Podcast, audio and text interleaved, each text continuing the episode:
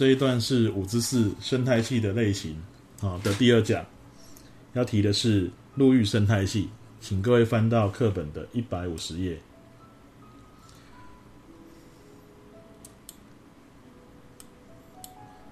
好，在这一百五十页的地方呢，我们可以看到各类型的陆域生态系分成一段一段的介绍，差不多都落在六六行左右的文字啊。那当然，我们要整理出这每一段的重点的话呢，其实你也可以类似我们之前做动物分类的生物分类的那种整理方式。你可以把陆域生态系就依照这个标题就列出几列，一样，第一栏位就写它是什么生态系，第二栏位写这个生态系的特征。然后第三栏大概就是提一些这里会出现的生物种类。那生物种类呢，我们通常都会分两个部分来讲就好了。一个就是这里的主要的生产者是谁，好，因为每个地方的植物可能不太一样，会行光合作用自己产生养分的生物不一样，会做一个区隔。第二个就是这里的消费者是谁，这里的动物是哪些这样子哦。大家都举一些代表性的例子就好了。我有说过，我们陆域生态系并没有讲到非常的细，所以大观念要搞清楚。而如果你平常有在看一些什么动物星球啦、Discovery 啊、BBC 啊、什么野生动物的频道的话，你对这些部分会比较容易掌握。好，那我们在教学素材那边也有提供蛮多的相关连接的影片，你可以去看一看哦。好，我们先介绍一百五十页的第一个动员生态系。动员生态系是在那种靠近极区的纬度高的地方，动员温度低、雨量少。好。有些那个地表终年是冰雪覆盖，就算是它的夏天，可能只有表层的土融化冰雪而已，底下还是冰冻的，超冷的，就是这样啊。那它的在夏天的时候呢，地表你看那个课本的一百五十页的照片，诶，看起来是一片草地呀，不是草原吗？不是哦，那个覆盖在地面上绿绿的像地毯一样的呢，是藓苔或是地衣而已。草本植物其实也是有了，但比较少一点。那这里注意到地衣这个东西，在前面的那个交互作用的地方呢，有介绍过，它是真菌呢跟这个藻类共生。那这里有提到，也可能是跟蓝菌共生啊，真菌跟蓝菌，或者真菌跟藻类共生形成的啊。那它们可以长在很恶劣的环境，我说过，沙漠、岩裸露的岩石、洞源都可以长啊。那这里第一其实很快就会长起来的，而当地其实有那种驯鹿啊。啊，驯鹿会很爱吃第一哦。那再来这边的动物来讲的话，生产者你就可以写这个藓苔、草本植物，还有像这个第一也是这里的那个这个要讲它生产者嘛，应该不能这么说。第一应该是它里面的藻类是生产者，但真菌的部分不是哦。那藓苔跟草本植物是生产者，消费者的话大概就两招了哦。第一个，我要想办法耐冷；第二个，温度太冷的话，我就逃掉。那你可以看到，像北极熊，身体毛皮很厚，脂肪层也很厚，这种就适合一年四季在这里都能够活下来的，啊。但是如果像有一些候鸟，候鸟会春夏天来这边繁殖，因为那些地衣啊、浅苔啊会孕育出很多的那种昆虫，那他们就吃那些昆虫这样子，所以说呢，他们可以在春夏天在这里繁殖，不用担心食物的来源。大家到秋天、冬天的时候，哎，台积电了啊，食物不够了，赶快闪，他们就飞走了。啊，这也是也是适应的一招了啊，大概就介绍到这边，因为这边的物种其实真的不多啊。如果你可能要讲的话，什么北极狐啦、雪兔啦、雷鸟啦，这个你有兴趣可以再去多多看一些了啊。那我们大家就介绍是这样子，就是耐冷的生物，或者说会迁移的这个生物。哦好，再来第二个生态，第二个生态系，我想要从这个。沙漠来介绍，从雨量少的介绍到雨量多的。来，沙漠地区，我们看一百五十页最下面那个栏位，雨量少大概多少呢？请你用笔加注一下，年雨量是在两百五十 mm 以下，两百五十 mm 以下，请你写上去，在那格子里面，沙漠生态系的格子里面，它一年的雨可能集中在几周里面就下完了，蒸发很旺盛，还有这个地方。空旷旷空旷的环环境哦，它那个日夜的温差很大，白天可能到四十几度，甚至更高，可是晚上呢可能会低于十度都有可能哦。日夜温差大，所以你要在这种雨量很少、日夜温差大的地方生存，真的不容易。先介绍生产者，你看，我是先讲环境，再讲生产者，再讲消费者。耐旱的植物有哪些呢？你最熟悉的就是仙人掌了。肥厚的茎储水，针状的叶减少水分散失。哦，这个从上册讲到现在哦，讲很多了。那其实再多讲一些好了。有些植物会在沙漠的雨季之后呢，快速的成长、开花、结果，然后种子出来之后就休眠。那种爆发性的生长，生活史很短，这样的生物也有啊。所以有些地方的沙漠呢，在雨季之后会遍地都是花，但是很快就阵亡了，因为它就趁那一段雨后的时间呢，赶快生长。因为在这里的植物来讲的话呢，它的根系多半都比较广而浅。因为其实沙子或者石头之类的沙漠，其实根本就不保水哦。那所以说水你根长得太深根本无意义，不如就是趁下雨的时候赶快接，赶快吸收就是了。所以沙漠植物的根多半都是浅而广，但这一版没有讲到这个，哎，但是这版有写到，在那个三四行那边把它画起来，根系浅而广，收集珍贵的水源。好，再来这边的消费者是有哪些呢？基本上哦，这边是以比较耐干旱的，像昆虫这一类，因为它们是排尿酸的，而且呢需要的水量比较少，又有坚硬的外骨骼可以保持水分。那这边的哺乳类其实种类并不多，还是有啦啊。他们会选择在成晨昏的时候活动，甚至夜间活动，反正就是要避开白天很热的时候。他们真的不喜欢在那个环境去去移动啊。像什么长耳的兔子、长耳的狐狸，其实那耳朵都会帮忙它们去散热啊。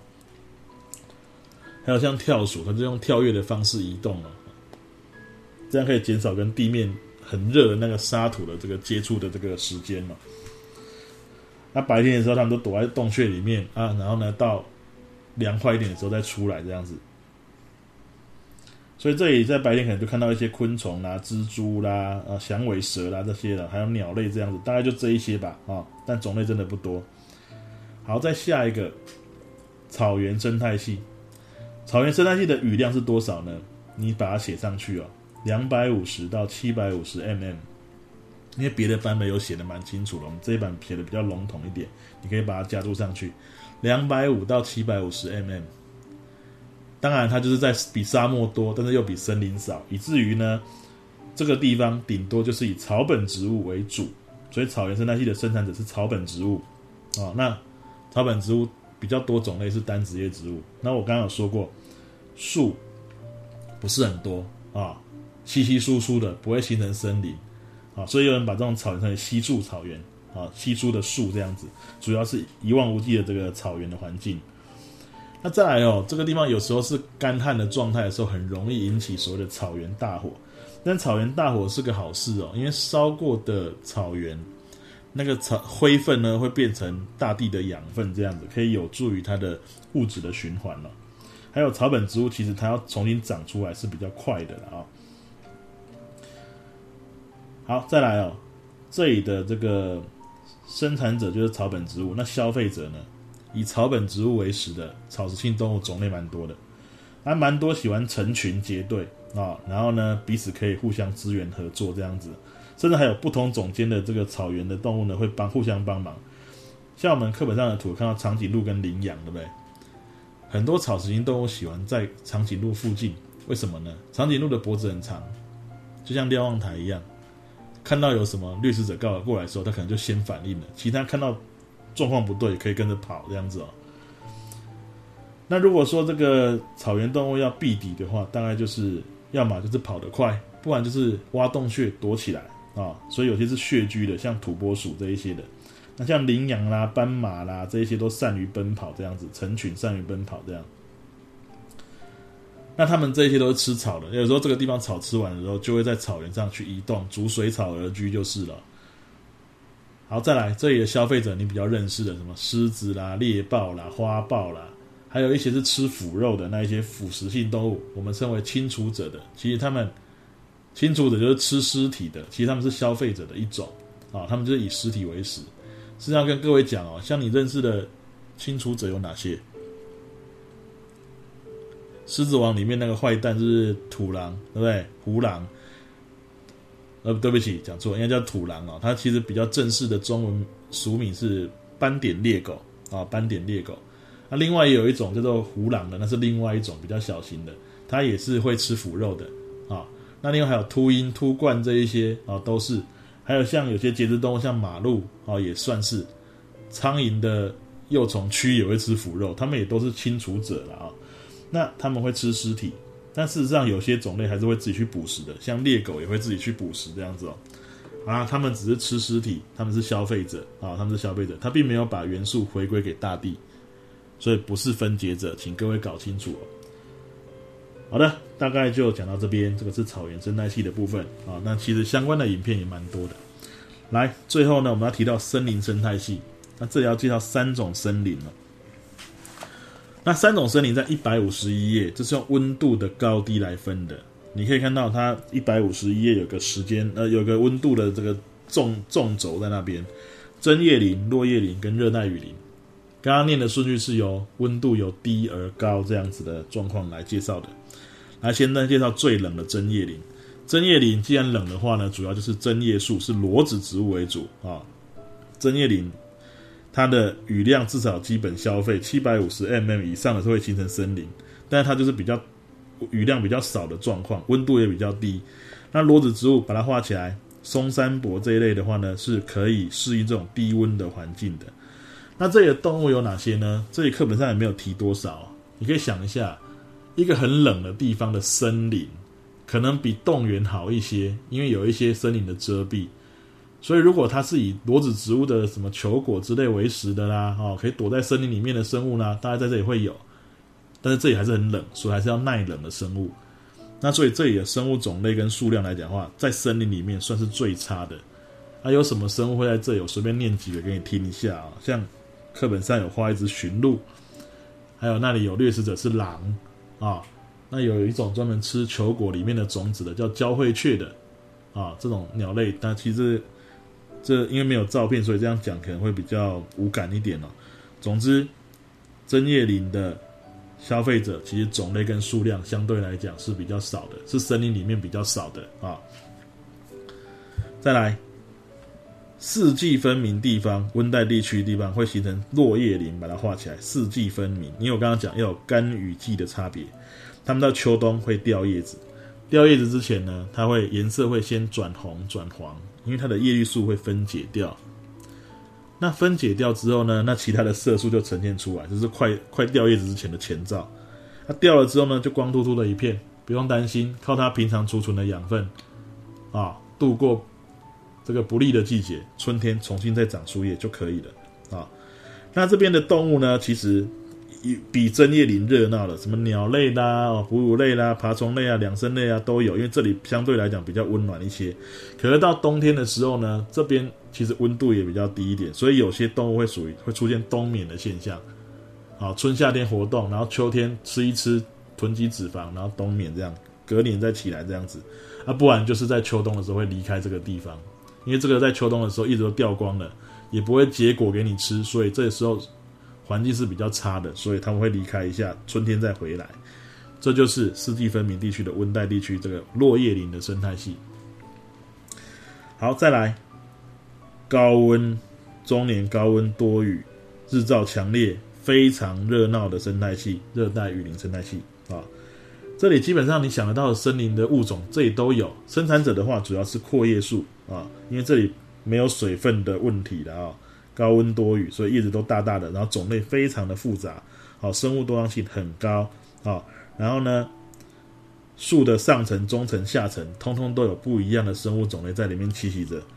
好，那像箭毒啊，颜色很鲜艳，就是告诉你我有毒。其实有些蛇也非常的鲜艳啊。那在树上还有猴子啦。还有这种会滑翔会的那些什么飞蛇、飞蜥蜴、飞青蛙之类，实际上不是真的会飞啊，它们其实是会滑翔，身上有一些可以延伸，可以滑一下，滑比较远距离的，因为它从这棵树跳到另外一棵树身上去，所以说呢，不如就是滑翔，不要真的下树再上树，这样太辛苦了。那当然会飞的鸟类，其实会在比较上层的地方活动。